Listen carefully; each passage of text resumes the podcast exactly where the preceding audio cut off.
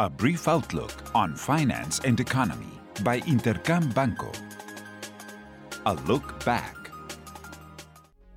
Last week, a series of major developments, both locally and globally, led to significant market movements. On the international front, the employment report and job openings indicate that the labor market is still tight, suggesting that the Federal Reserve may consider carrying out another increase in the federal funds rates.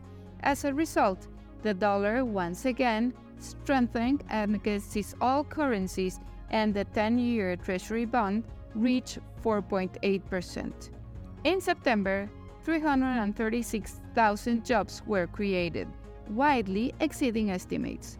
Furthermore, leading economic activity indicators signal that the economy remains strong, although growth in the services sector is becoming more moderate.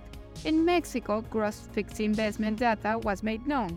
It showed double digit growth for the 10th consecutive month, while consumption remains robust but shows no marginal growth. Perhaps the crucial factor that rattled markets was the announcement made by the airport operators regarding the government's decisions to change the fee structure. It's important to keep in mind that concessions carry regulatory risks. However, when considering their current legal framework, it seems that the market's reaction have been exaggerated, given the fact that there isn't much additional information available and concessions typically come with an implicit guarantee on the investment capital. What's ahead? This week, markets will focus on September's inflationary figures in the United States, Mexico, and China, as well as Federal Reserve and the Central Bank of Mexico most recent meeting minutes. In the United States, estimates for consumer inflation point to a slight deceleration down to 3.5% from the previous 3.6%.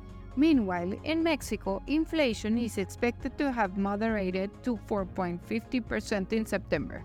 In China, consumer inflation is expected to accelerate slightly from 0.1% in August to 0.2% in September.